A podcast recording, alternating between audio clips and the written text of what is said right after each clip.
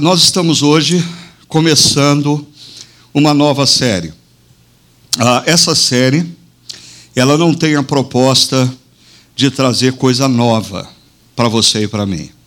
Essa série tem a proposta de antecipar um exercício que, quando nós fazemos, o fazemos de maneira tardia. Ah, muitas vezes, ah, eu vou fazer uma coisa aqui, essas flores estão lindas, eu agradeço quem, mas eu preciso enxergar as pessoas que estão aqui à minha frente. Ah, muitas vezes nós ah, deixamos para o último dia do ano para fazer um exercício um tanto quanto medíocre e superficial, de fazer uma breve avaliação e retrospectiva do ano. E assim, pelo menos na minha vida, eu não sei na sua vida, ah, mas na minha vida, parar de tempos em tempos para fazer uma avaliação do que aconteceu e perceber aonde eu tenho acertado, aonde eu tenho errado, é de fundamental importância para eu continuar crescendo.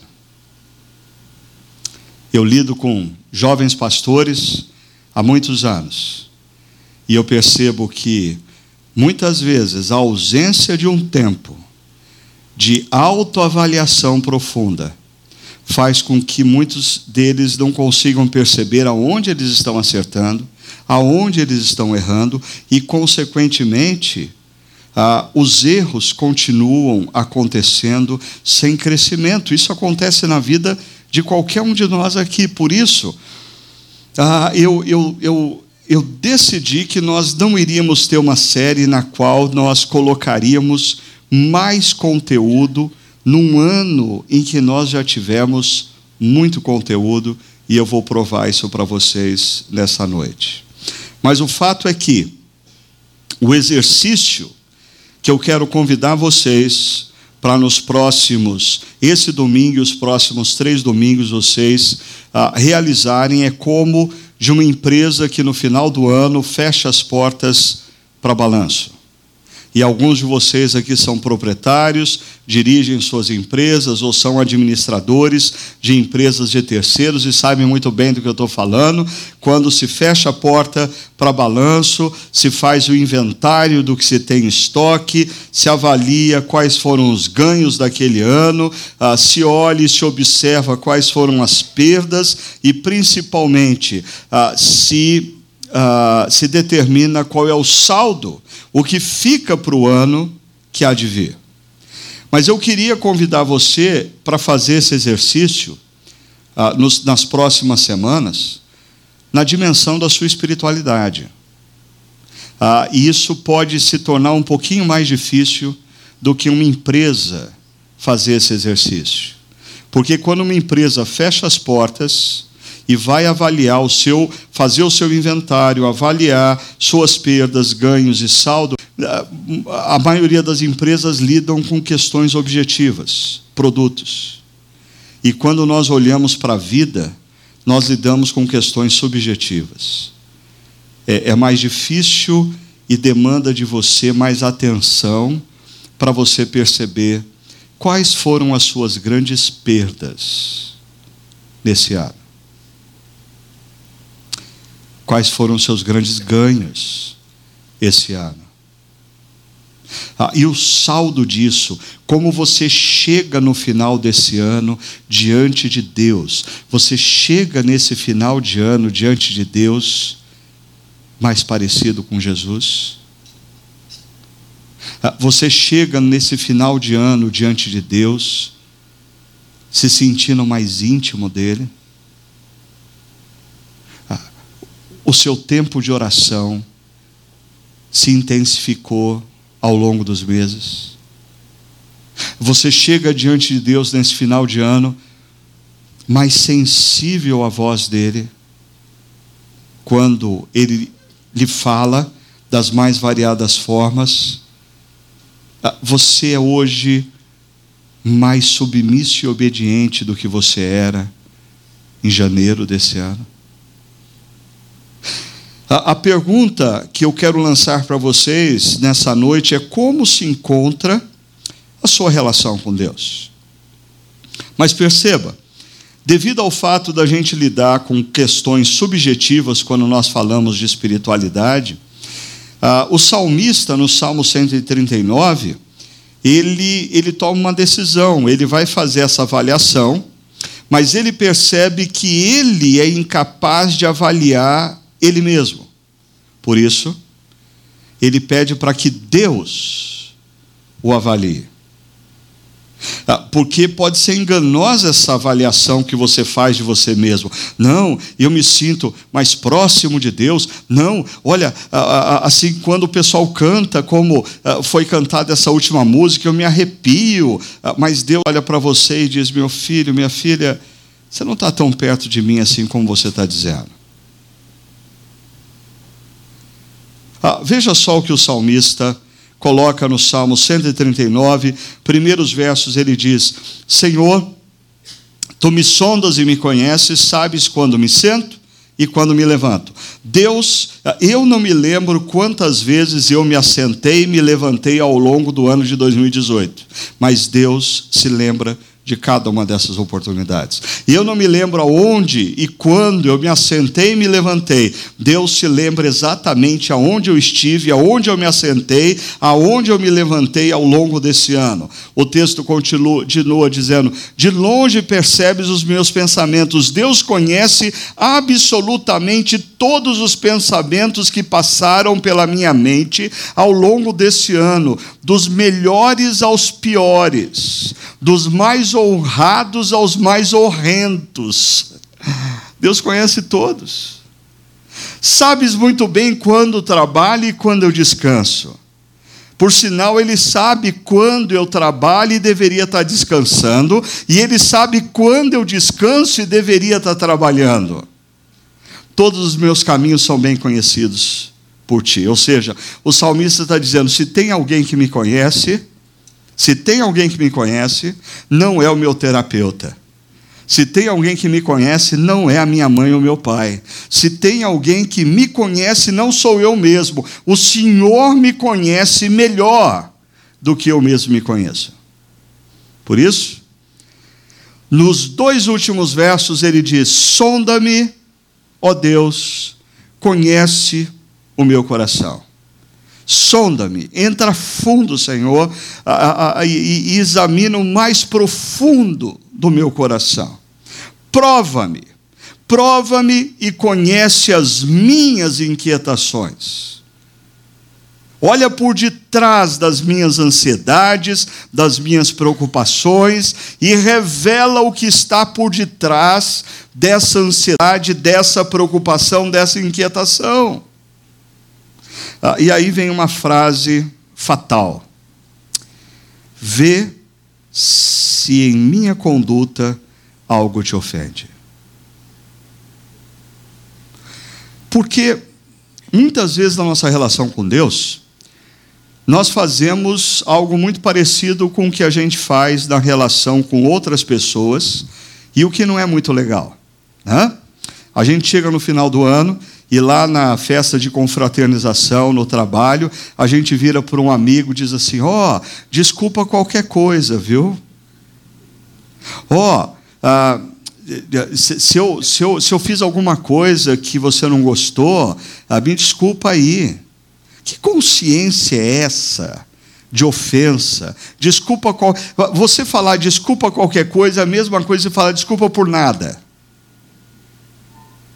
Ah, ou é você jogar para o outro a responsabilidade de avaliar se é que alguma coisa que você fez ou falou o feriu de alguma forma. E você pede perdão por atacado. Por isso o salmista diz: Senhor, vê se em minha conduta algo te ofende. Em outras palavras, o salmista está dizendo: Senhor, olha para os meus caminhos ao longo desse ano de 2018. Cada dia, cada instante, e me revela aonde e quando eu te ofendi. Essa frase tem um ponto de interrogação aí, devido à importância da gente compreender exatamente a que ela se refere. Se você pegar uma outra versão, a revista é atualizada, ah, é, é, ela traduz essa frase do hebraico assim: vê se há em mim algum caminho mau. Ah, mas uma versão mais recente agora, a nova versão transformadora, diz: mostra-me se há em mim algo que te ofende.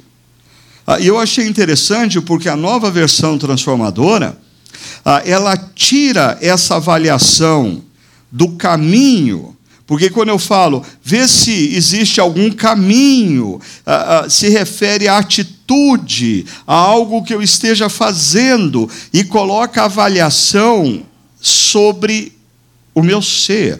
Vê se em mim algo te ofende. Porque muitas vezes existem sentimentos, atitudes de alma que nós temos e que ofende ao Deus Criador.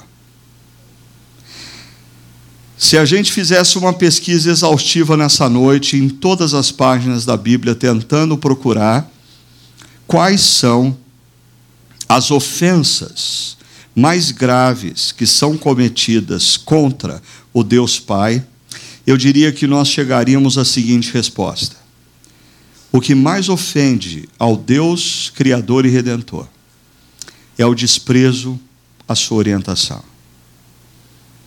É quando ele fala a alguém acerca da sua vontade. E esse alguém opta não por se submeter à vontade do Deus Pai, mas por fazer a sua própria vontade, por seguir os seus próprios caminhos. Perceba como esse é um tema recorrente ao longo de inúmeros textos muito conhecidos na Bíblia, a começar do Salmo 1, passando pelo Salmo 23, discursos de Jesus. Mas deixa eu dar um exemplo para vocês de um personagem bíblico que nos revela a, a, é, essa verdade, o desprezo à orientação, ofende a Deus. Ah, esse texto de 1 Samuel, capítulo 15, se refere a um encontro que o profeta Samuel tem com o rei Saul. Um encontro anterior, não descrito aí, o profeta Samuel orientou, em nome de Deus, o rei Saul acerca do que ele deveria fazer. O rei Saul faz não conforme a orientação, mas ele faz conforme ele quer, conforme seus próprios achismos. Ah, eu acho, eu, eu acho significativo esse texto pelo seguinte, porque Deus não fala diretamente ao rei Saul, Deus fala através do profeta Samuel. E sempre quando Deus nos fala através de alguém, a gente tem a desculpa de tentar racionalizar dizendo: ah, mas essa é a opinião do profeta. Isso aí é o que o profeta pensa. Eu vejo de uma outra forma. E a gente se esquece que nós não estamos, quando nós estamos falando de exposição da palavra de Deus, nós não estamos falando de um encontro de opiniões entre o profeta que fala e a pessoa que escuta.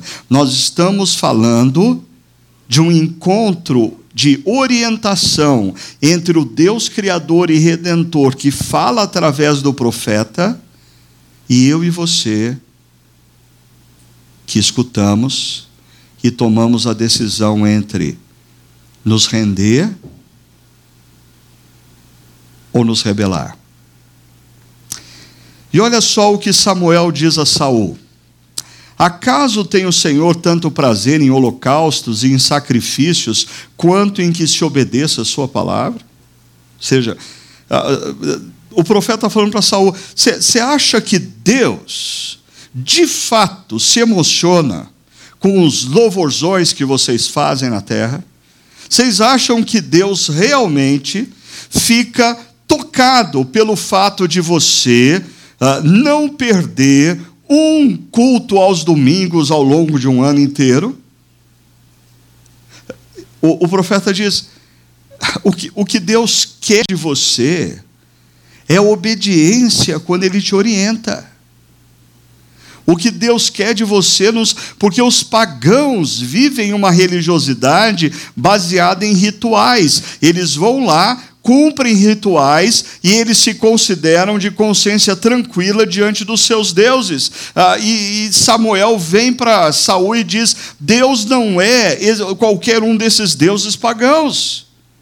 Ele quer de você, ele é o criador dos céus e da terra, ele é o redentor, ele, se ele é o criador, ele tem a orientação segura para a sua vida e quando ele te orienta, o que ele espera de você é rendição, é obediência. E ele continua: a obediência é melhor do que o sacrifício, e a submissão é melhor do que a gordura de carneiros.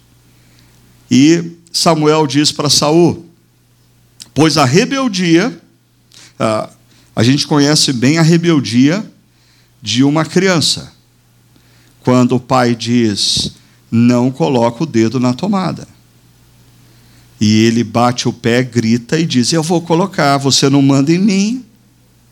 Rebeldia. ou quando um filho adolescente, o pai tenta dizer: Não, eu não quero que você faça isso. E o filho adolescente levanta a voz e diz: Mas eu vou fazer. Você vai me proibir de fazer? Olha o meu tamanho, eu sou maior do que você. Você acha que essa cena ela é agradável?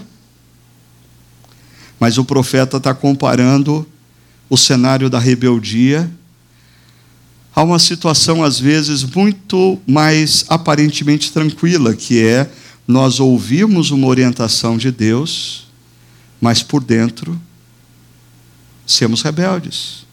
E diz o texto: a, a rebeldia, pois a rebeldia é como o pecado da feitiçaria, e a arrogância como o mal da idolatria. Assim como você rejeitou a palavra do Senhor, ele o rejeitou como rei.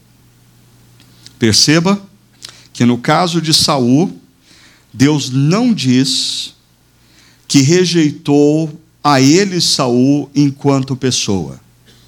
Porque existe espaço para arrependimento, existe espaço para perdão. Mas como rei de Israel, Saul extrapolou, porque ele rejeitou a orientação do Senhor. Por isso Deus o rejeitou como líder de uma nação. Agora, eu queria convidar você a perceber o seguinte: é, como foi sua relação com a palavra do Senhor ao longo de 2018? É, se você tivesse que definir a sua relação com a palavra de Deus nos momentos como esse, por exemplo, Deus diria para você, meu filho, minha filha, eu estou muito feliz com você porque ao longo do ano de 2018 você devorou as minhas orientações.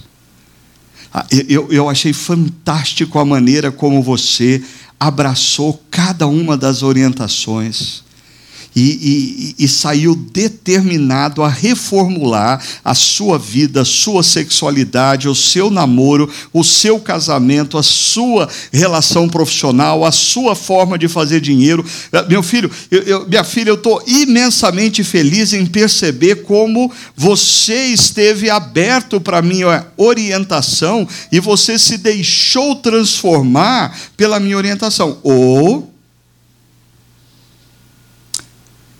Será que Deus pode estar dizendo assim, meu filho, minha filha? Eu te falei tantas coisas ao longo desse ano. E você me rejeitou tantas vezes. Deixa eu tentar rapidamente lembrar vocês. Nós começamos esse ano na nossa comunidade falando sobre sermos movidos por convicções em tempos de incertezas. Porque em tempos de incertezas, a ansiedade nos leva a tomar decisões erradas. Em tempos de incertezas, nós somos levados a tomar decisões a partir da nossa inquietação e nós cometemos erros diante de Deus. Mas Deus nos falou acerca ah, da confiança nele em tempos de incertezas. Você confiou nele?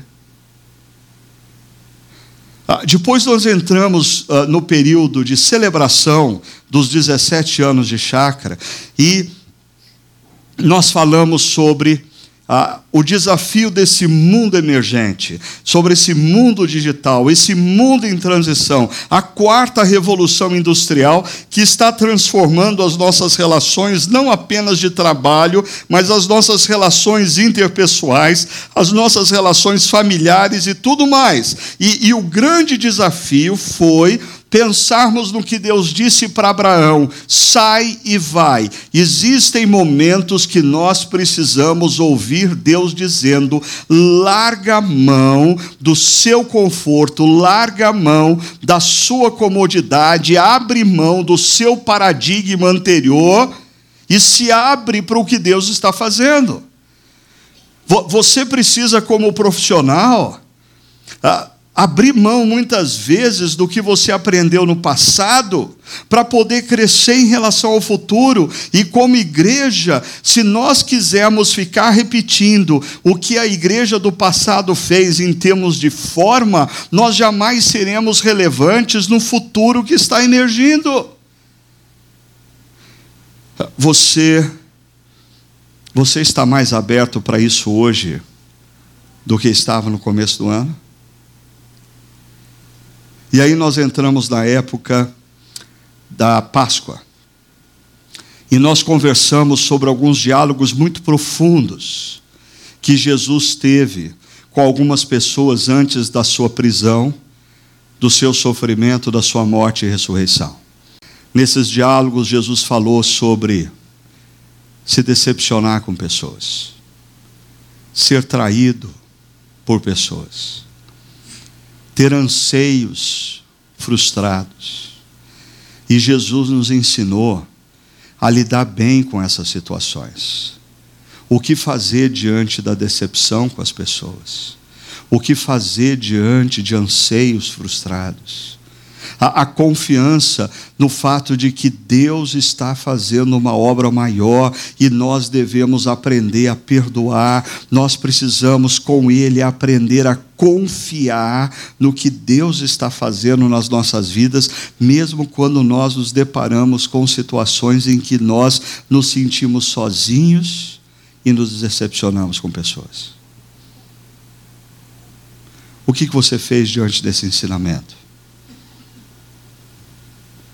O seu coração hoje está mais liberto de mágoas do que estava no começo do ano?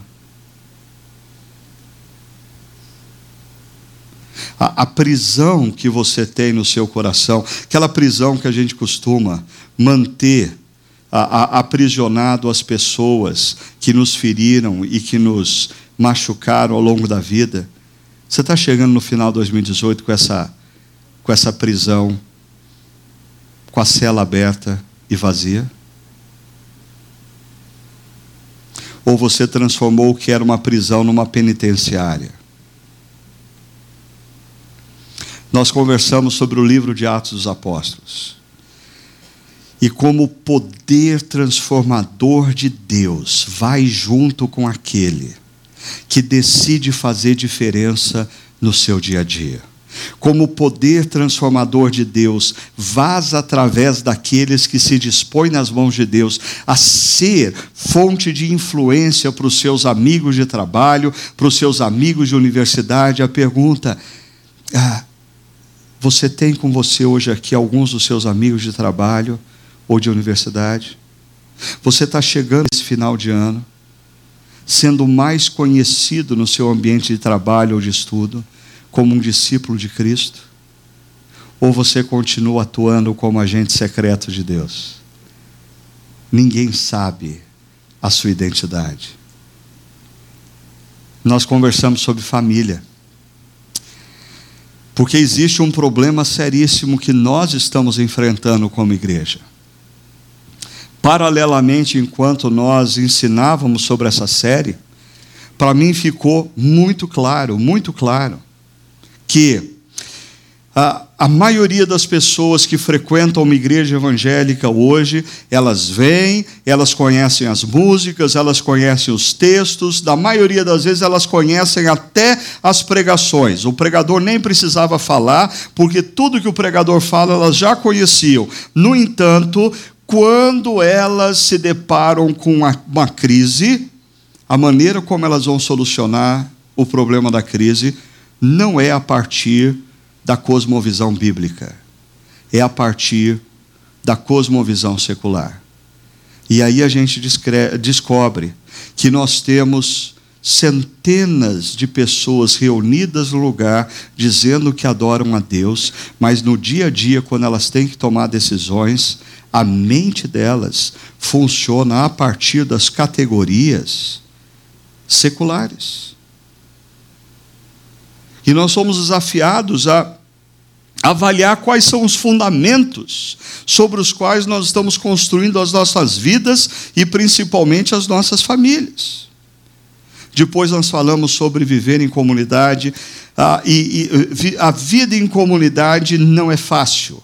A vida em comunidade é, é, demanda de nós perseverança para nos relacionarmos com aqueles que pensam de maneira diferente, que têm um histórico diferente. No entanto, o viver em comunidade é essencial para quem quer crescer. Pessoas que insistem em viver de maneira solitária são pessoas que caminham mais e mais para a imaturidade, porque o único caminho para você se tornar uma pessoa mais madura é você se abrir para os relacionamentos e aprender a conviver com pessoas que não pensam como você, que não vivem como você, não sentem como você e que não têm a mesma perspectiva de vida, o histórico de vida que você tem. Nós estávamos, ou por volta de julho, nós vivíamos um momento de, de grande desesperança no Brasil. Eu não sei se esse momento ainda não persiste. Eu diria que algumas pessoas ah, estão é, esperançosas. Né? Eu ouvi ah, um termo é, esses dias e eu me identifiquei grandemente com esse termo. Eu sou um realista esperançoso. Um realista esperançoso. Eu acho que as coisas não mudaram em nada. O resultado das últimas eleições não mudou absolutamente nada e nós vamos ainda enfrentar muitas dificuldades, mas eu sou um realista esperançoso. Ah, mas eu sou um realista esperançoso por uma razão.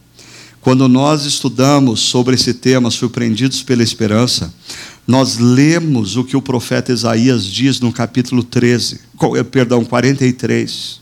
E o profeta Isaías nos convida a confiarmos no que Deus está fazendo na história, a confiarmos não em ideologias, sejam elas de direita ou de esquerda, mas confiarmos em Deus. Ele tem o poder para mudar situações. E é a Ele que nós devemos buscar. Ah, eu dizia essa, essa semana a um grupo de pessoas, porque sempre tem aquela coisa. Ah, pastor, em quem você votou? E as pessoas começam a especular. Não, mas você percebeu? Ele falou: Não, não, eu acho que é tal. Não, não. É, então, deixa eu dizer uma coisa para você: a razão pela qual eu não declaro meu voto, principalmente nessas últimas eleições. Eu não declaro meu voto dessas últimas eleições porque eu tenho vergonha do que eu fiz.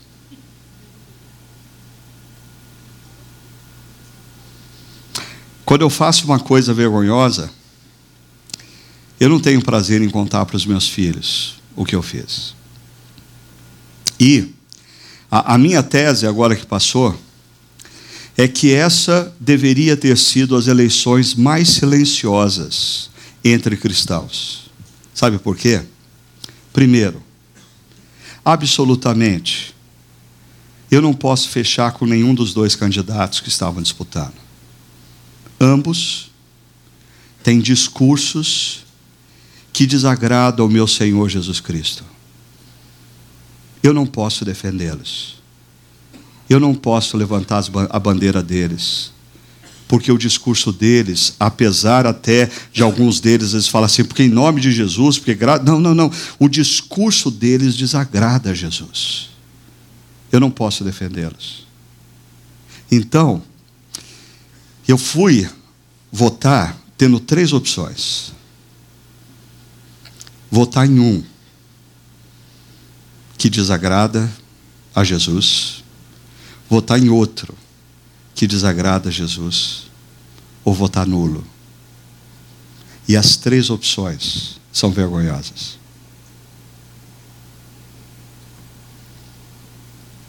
Por isso que eu acho que esse processo de, de, agora nesse momento eu não estou falando em nome de Deus, ok? Ah, nesse momento é minha opinião pessoal. Você pode ah, discordar quanto você quiser, ah, mas eu acho que esse deveria ter sido um processo eleitoral qual, no qual os cristãos deveriam ter participado em silêncio, demonstrando o seu protesto. Seja aqueles que pensam A ou B mas que os seus, as suas atitudes e palavras não são consistentes à luz dos valores do reino.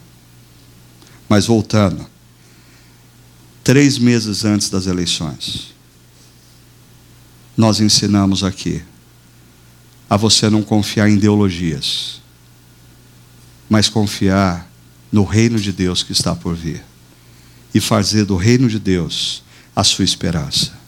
E caminhando para o final do ano, aí a gente entrou nessa série Ser Discípulo, que eu não sei quanto a você, mas para mim mexeu tremendamente comigo, porque a partir desse momento que eu adentrei nessa série e comecei a estudar acerca dessa série, eu cheguei à conclusão que eu precisava reformular minha maneira de lidar com a palavra de Deus. Eu não podia mais continuar lidando com a palavra de Deus da maneira como eu estava lidando. Se nesse momento, no momento da multidão, a palavra de Deus é ensinada e se o ensino ah, ele é consistente, ele é bíblico, ele é coerente, eu não posso ouvi-lo como uma opinião pessoal, eu preciso me abrir para que Deus reformule a minha vida, porque Deus está usando esse momento para me formatar, para me transformar. E quando eu vou para um grupo pequeno, que perigo que existe eu transformar um grupo pequeno num momento de discussão de opiniões pessoais, principalmente quando se tornam discussões de opiniões políticas. Ah, o grupo pequeno é um momento de eu compreender melhor a palavra, de eu me esclarecer acerca de dúvidas acerca da palavra, para eu não ter alternativa senão me render ao que Deus disse.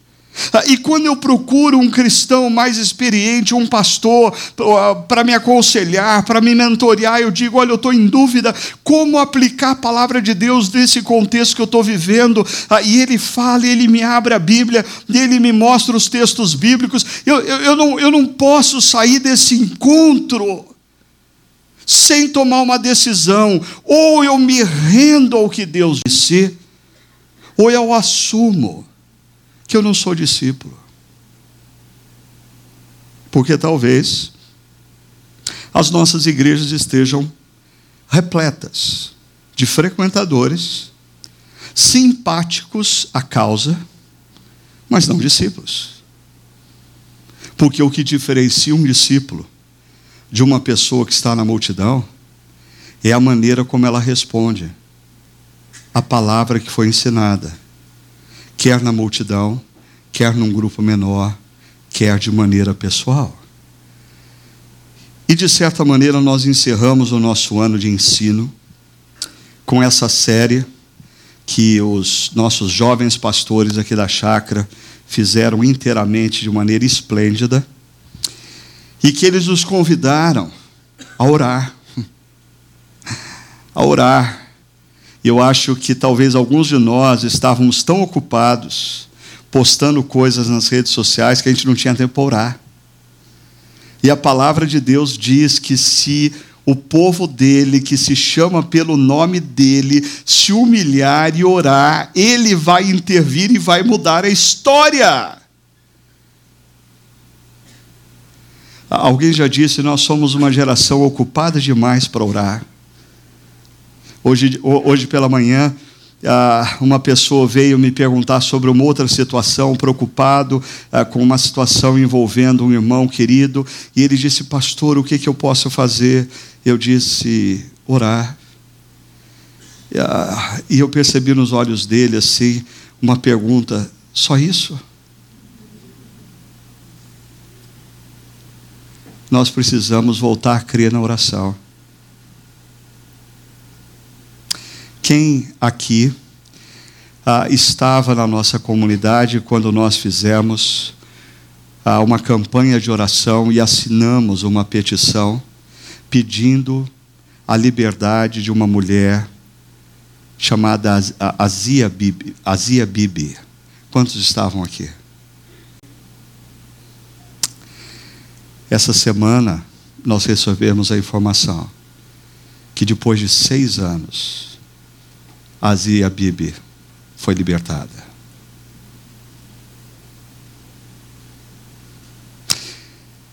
Quem fazia parte da nossa comunidade quando a prefeitura de Campinas vivia um momento caótico em que prefeito havia sido caçado, vice-prefeito, quem assumiu foi o presidente da Câmara e ele também estava sob acusações. Quem fazia parte da nossa comunidade naquele tempo?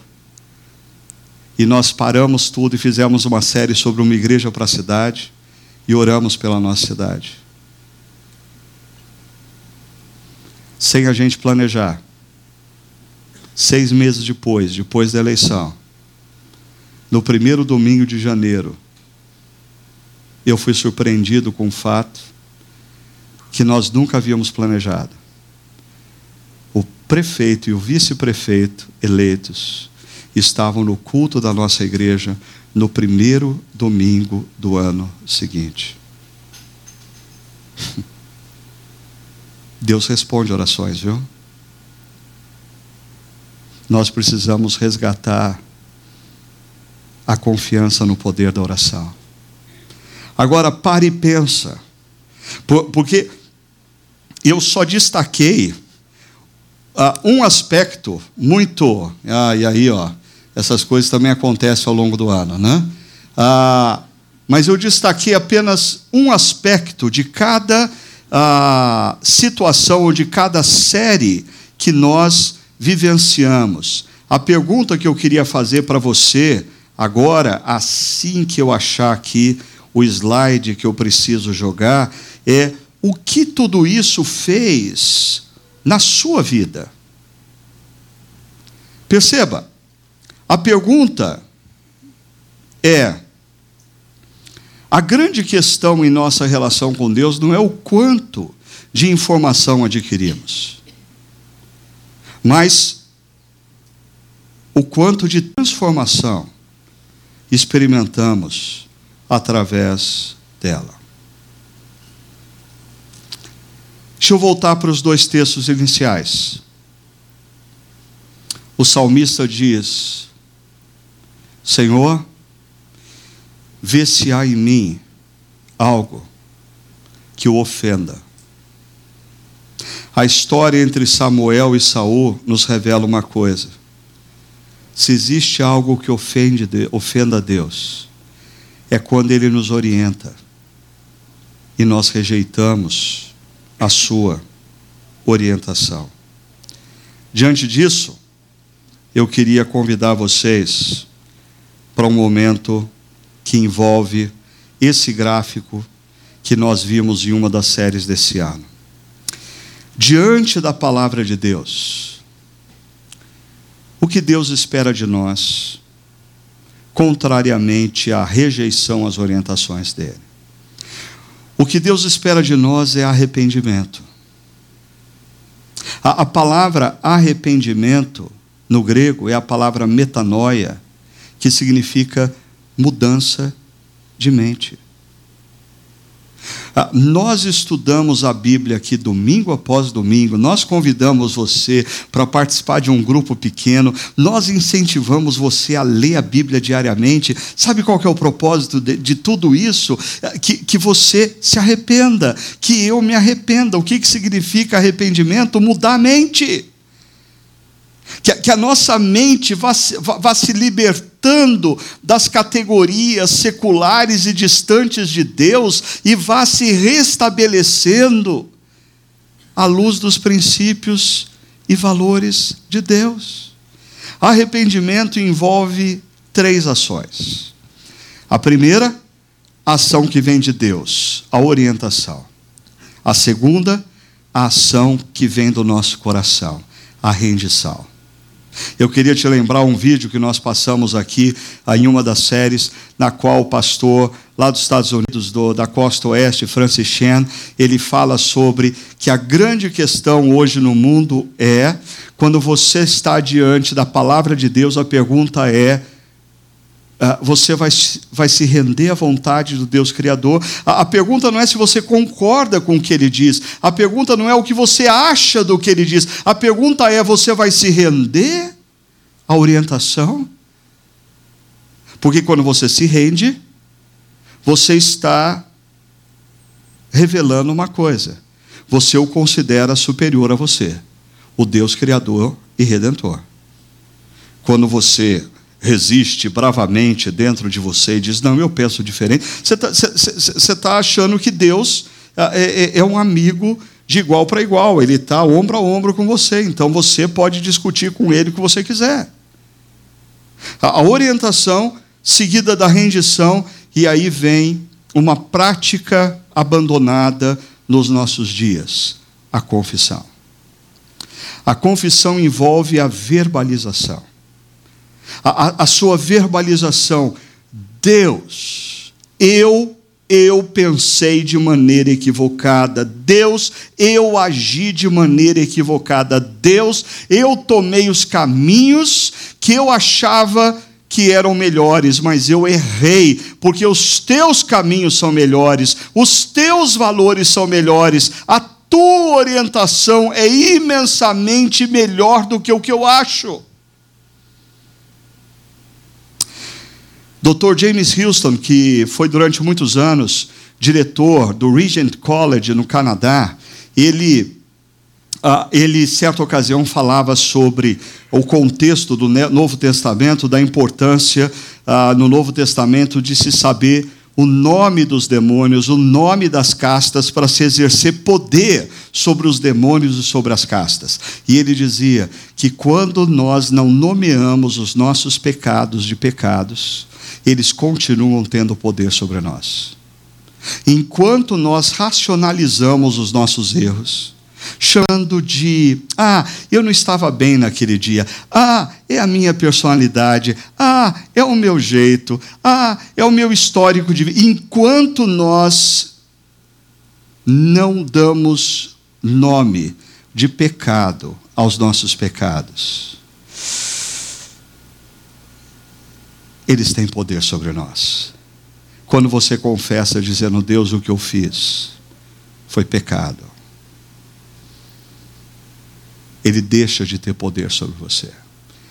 E o segundo momento, a confiança. A confiança demanda de você nova atitude, perseverança, porque não basta você fazer a coisa certa uma manhã, você vai ter que mudar atitude e ter atitudes corretas todas as manhãs, todas as tardes, todas as noites, durante um longo período.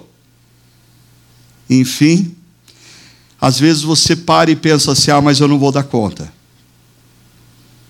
Por isso que um dos princípios bíblicos no Novo Testamento é o princípio da mutualidade. Nós precisamos uns dos outros. Se eu falar assim, não, ah, eu vou aproveitar o horário de verão e eu vou todo dia, seis horas da tarde, ah, dar uma corrida e vou correr cinco quilômetros todo dia. É claro, é, é bem pior quando a gente fala, não, eu vou acordar cinco horas da manhã e vou correr cinco quilômetros. Por quê? Porque no primeiro dia, assim, o relógio ou o celular toca, você levanta e vai, você está empolgado. No segundo dia, o celular toca, você dá uma travadinha nele e dá uma adiada, ah, mas levanta 10, 15 minutos depois. Ah, no terceiro dia, toca e você escuta barulhinho de chuva, você fala: Louvado seja Deus, está chovendo. As plantas estavam precisando tanto dessa chuva. Oh, bom Senhor. E você começa a desistir. Mas quando você estabelece com um amigo, vamos correr todo dia às 5 horas da manhã, e você acorda e pensa: eu acho que hoje eu não vou. E aí o WhatsApp do seu celular, plim, e você olha, é ele dizendo: Ó, oh, estou saindo de casa, te encontro lá. Não tem mais jeito, eu tenho que ir. Ah, existem mudanças que a gente não vai dar conta de fazer sozinho. A gente precisa de outros. Você, mulher, existem mudanças na sua vida, no seu casamento, na sua caminhada, que você precisa de outra. Ah, mas, por favor, outra que tema Deus. Outra que tenha por valores e princípios na mente e do coração, que a vontade do Senhor é boa e perfeita, porque de nada adianta você estar tá em crise conjugal e procurar para conversar aquela que há duas semanas atrás decidiu largar a família toda. Você tem que procurar quem ama Deus, quem ama a palavra de Deus, mesmo as coisas homens. Muitas vezes nós precisamos de parceiros, mas esses parceiros precisam ser necessariamente pessoas mais maduras do que nós.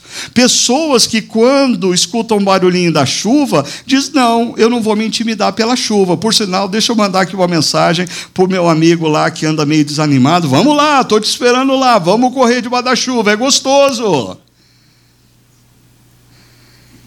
Mas hoje à noite, além disso tudo, a gente tem um elemento muito importante. Porque eu não sei quanto a você, talvez a hora que eu faço essa retrospectiva de tantas, as, tantas coisas que foram ensinadas, tantos desafios que foram lançados, talvez você diga assim: entendi o recado.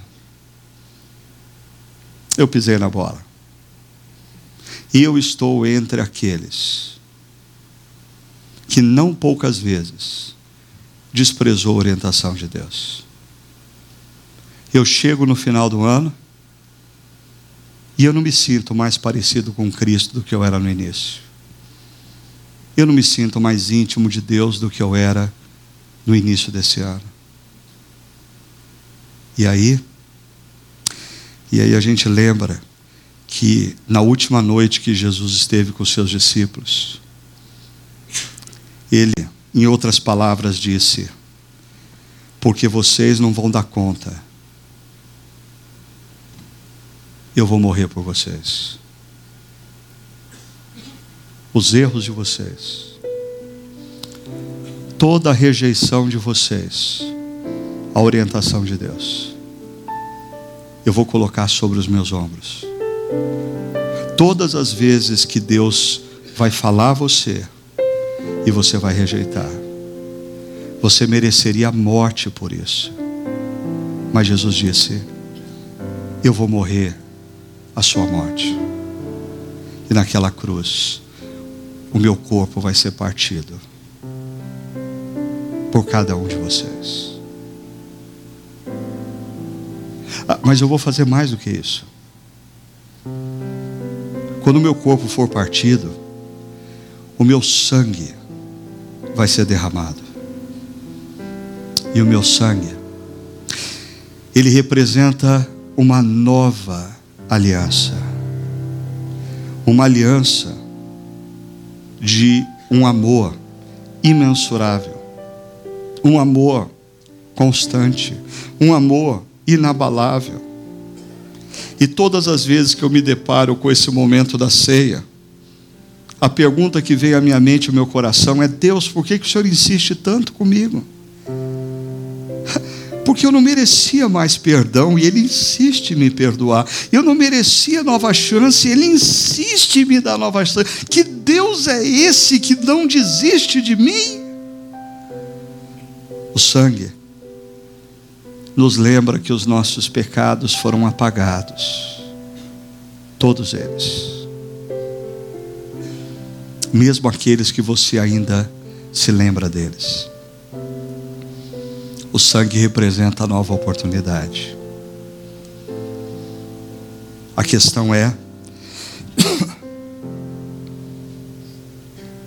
quando você faz uma avaliação da sua relação com a palavra de Deus nesse ano,